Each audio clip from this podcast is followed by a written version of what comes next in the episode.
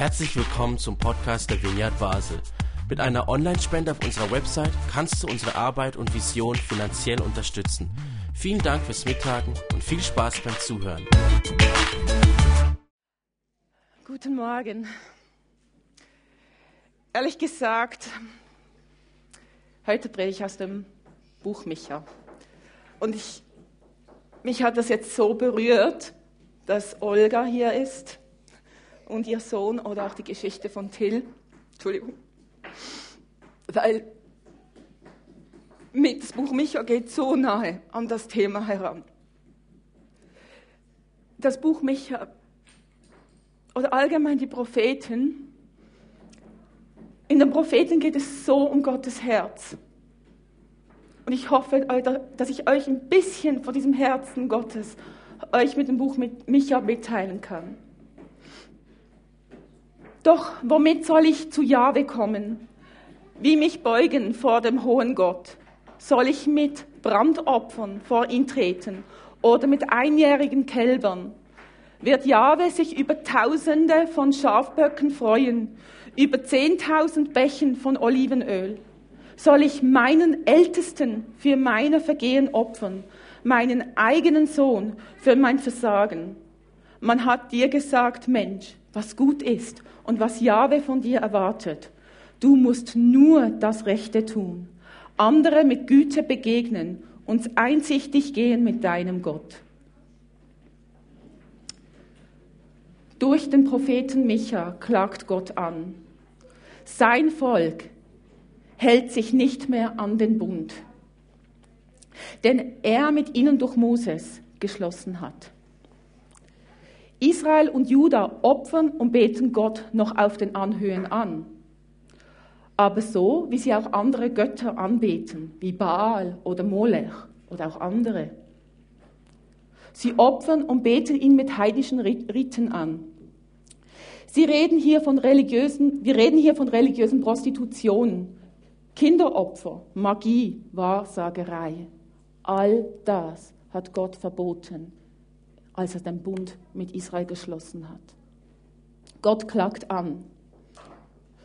Gott klagt die führende Schicht an von Israel und Juda, dem Nord- und dem Südreich. Wir haben hier ein getrenntes, getrenntes Reich.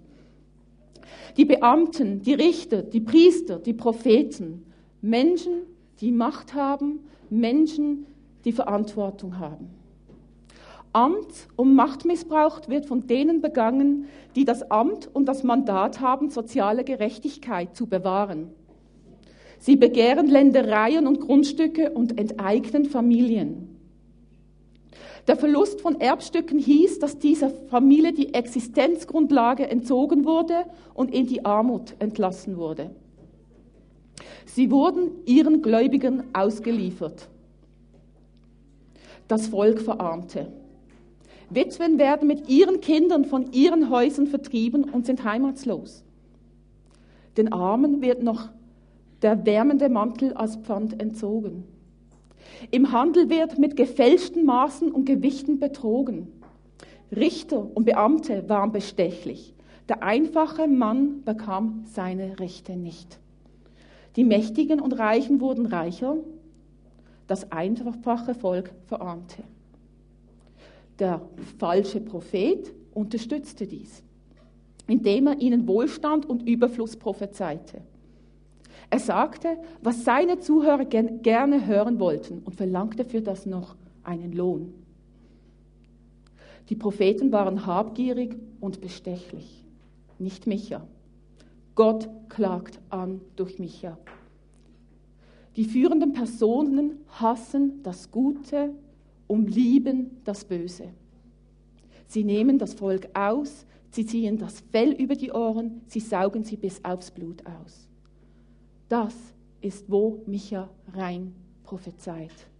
Und er klagt sie an. Gott klagt sie an für diese soziale Ungerechtigkeiten. Dies hört sich doch an wie ein schlechter Film, oder? Aber wir wissen, auch heute passiert dem Menschen Unrecht. Wir erleben es ja gerade selber. Und dann kommt diese Frage aus dem Volk. Den Text, den ich vorgelesen habe. Mit was? Mit, doch mit, womit soll ich zu Jahwe kommen? Wie soll ich mich beugen vor diesem hohen Gott? Und dann kommen diese Fragen. Wir merken, das Volk kennt Gott nicht mehr. Israel und Juda kennt Jahwe nicht mehr. Kann man Gott denn nur durch das beste Opfer begegnen, indem man das jüngste Kalb opfert? Oder nur mit übertriebenen Massen wie 1000 Wider zum Beispiel oder 1000 Liter Becher voll Öl, einfach wirklich übertriebenen Opfer. Oder muss ich, mir muss ich das Wertvollste diesem Gott geben? Meinen erstgeborenen Sohn. Stellt euch das mal vor. Aber das haben die Könige gemacht dazu mal. Das hat das Volk gemacht. Und zwar zu Molech, zu einem, zu einem Götzen. Oder zu Baal. Erinnern wir uns an die Geschichte mit ähm, Ahab und ähm, Elia, wie, wie, wie er, wie, die, wie sie Baal und Isabel, wie sie Baal angebetet haben. Genau dieses Bild ist hier auch vorhanden. Israel und Juda oder sie haben ein falsches Gottesbild. Andere Götter mögen gnädig gestimmt werden, indem man ihnen solche Opfer bringt, aber nicht unseren lebendigen Gott. Auch ich erwische mich öfters, wie ich Gott besänftigen möchte. Ich glaube, das machen wir alle. Bei mir ein doofes Beispiel zum Beispiel, ähm, Beispiel ist, ist, wenn ich fliege. Ich habe Flugangst. Und jedes Mal sitze ich im Flugzeug und sage, ach lieber Gott, wenn dieser Flug gut geht, dann werde ich ein besserer Christ werden, dann werde ich dieses tun und jenes. Das ist Besänftigen von Gott. Das ist ein falsches Gottesbild. Ein doofes Beispiel. Aber wir, wir erleben es tagtäglich. Warum tu, was motiviert mich, was ich tue für Gott? Ist es, weil ich denke, wenn ich, es, wenn ich Gott nicht gefalle, dann bestraft er mich? Oder tue ich es aus Liebe zu ihm? Das, das ist die Frage hier. Gottes Laune ändert sich nicht, ob ich nun genug bete oder nicht. Sie ändert sich nicht, ob größere und kostbare Opfer ich ihm darbringe. Was wünscht sich denn unser himmlischer Vater? Was hat er von den führenden Schicht zur Zeit Michas gewollt? Erstens, das Rechte tun.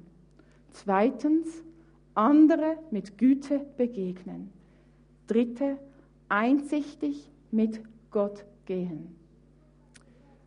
Ja, wenn ich diesen Text lese, da kommen mir ganz viele Verse in der Bibel in den Sinn, wo genau das Gleiche aussagen. Zum Beispiel im 5. Mose 10, 12, wo Gott den Bund mit Israel gemacht hat. Was verlangt der Herr, euer Gott, von euch?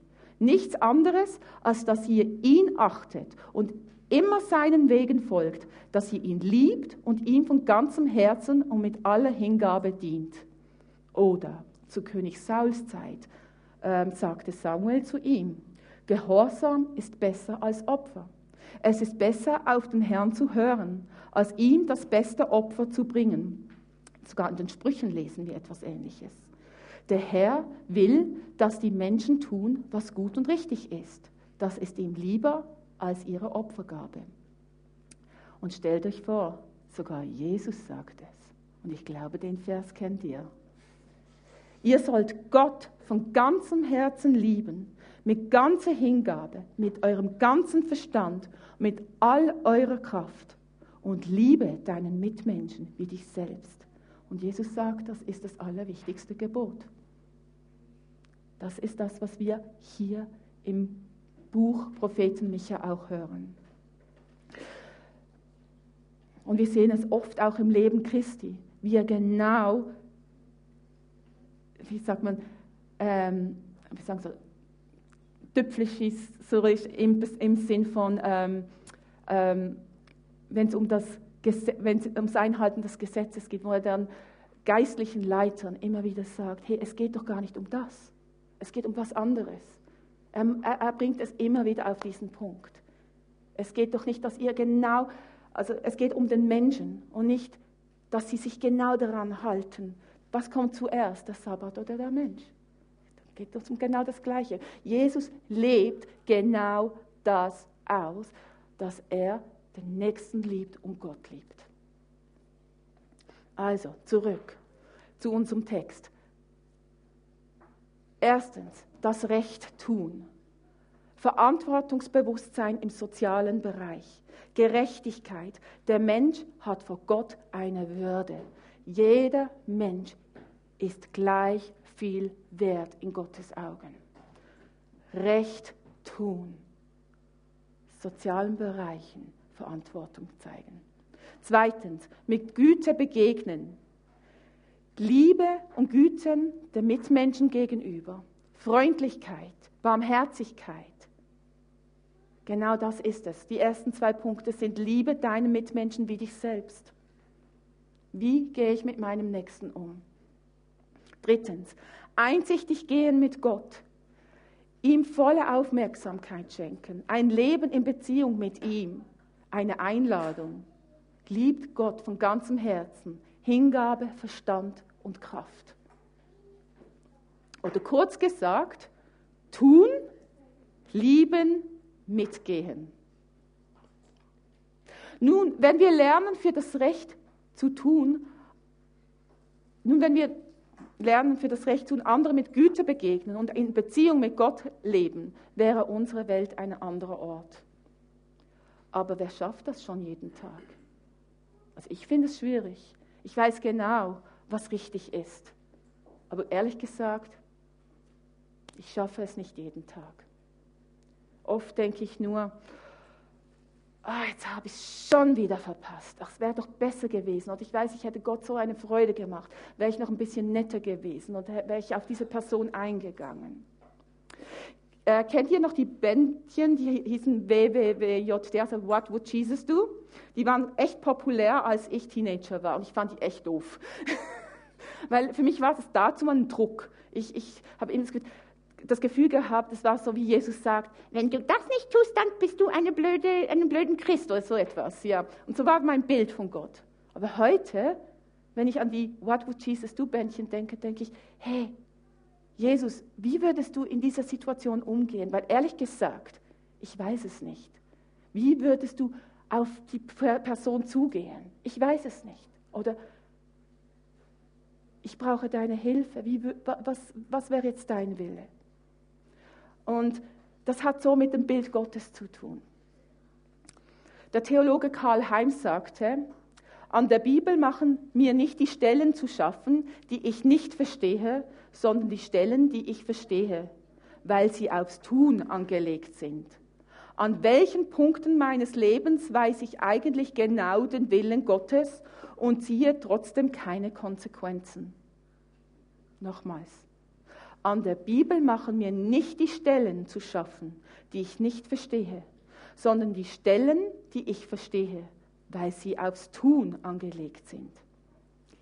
An welchen Punkten meines Lebens weiß ich eigentlich genau den Willen Gottes und ziehe trotzdem keine Konsequenzen. Wir wissen, was er will.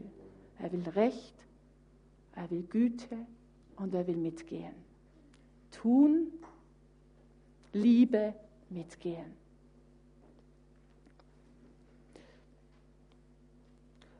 Ja, ich denke, wir kennen es alle, dass wir denken, ja, heute hat es nicht geklappt. Aber wisst ihr was?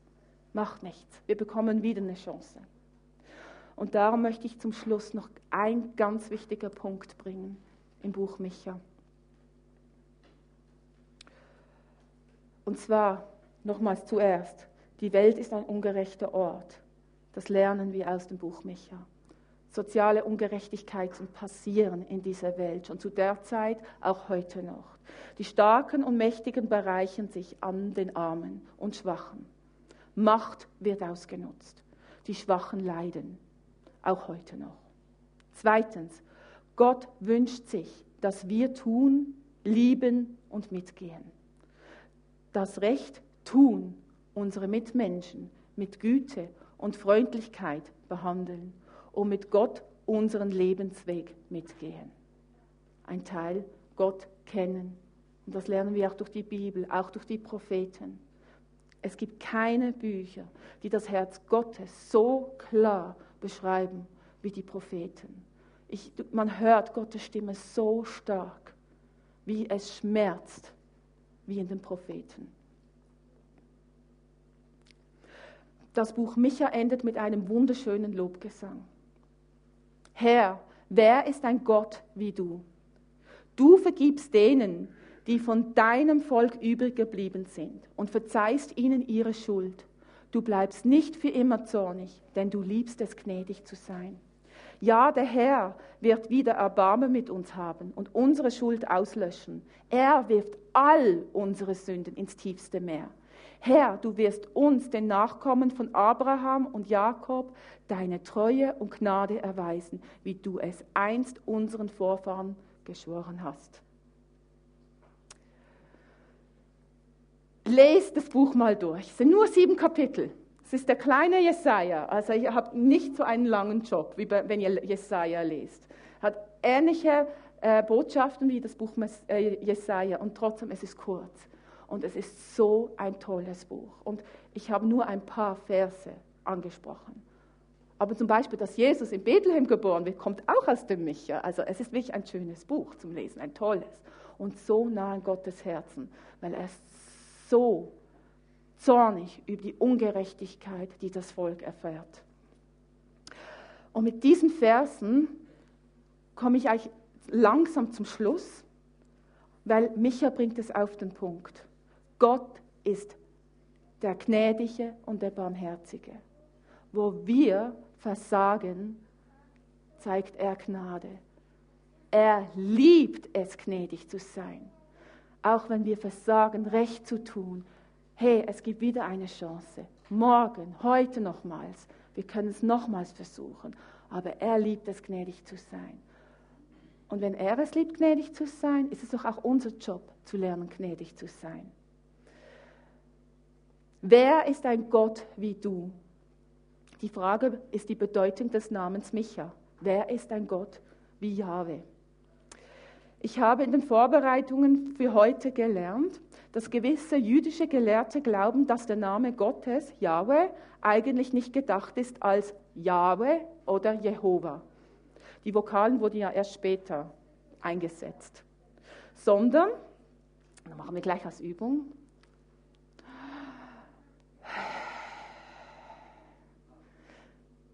das heißt, den Moment, wenn wir einatmen und ausatmen, sagen wir seinen Namen. Der erste Moment, in dem ein kleines Baby in die Welt kommt, sagt es den Namen unseres Gottes. So ein schöner Gedanke. Gott ist uns näher, als wir denken. Er ist gnädig und barmherzig, auch dort, wo wir es nicht packen. Aber wir sind berufen, ein Teil von ihm zu sein in dieser Welt und genau den Arm Gottes zu verlängern. Es ist unseren Job. Er, er wünscht sich von uns, Recht zu bringen, gnädig zu sein oder, wie ich gesagt habe, Recht, Liebe mitgehen. Warum ist die Botschaft im Buch Micha so wichtig? Weil wir Gottes Herz für den Menschen kennenlernen weil er wünscht, dass wir gerecht und barmherzig sind und mit ihm eine Beziehung haben.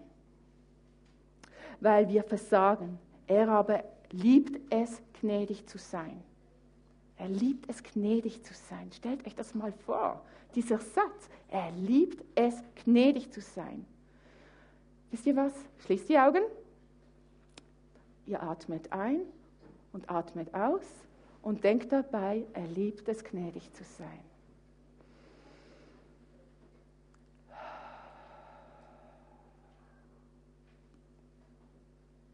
So schön. Tut gut. Darum, er wünschte sich, dass wir es ihm gleich tun. Dass wir tun, dass wir lieben und dass wir mit ihm mitgehen. Und wenn es mal nicht klappt, gibt es ja ein, ein bekanntes Sprichwort. Hinfallen, aufstehen, Krone richten und weitergehen. Ähm, Esther, ihr dürft gerne kommen. Ja, danke vielmals.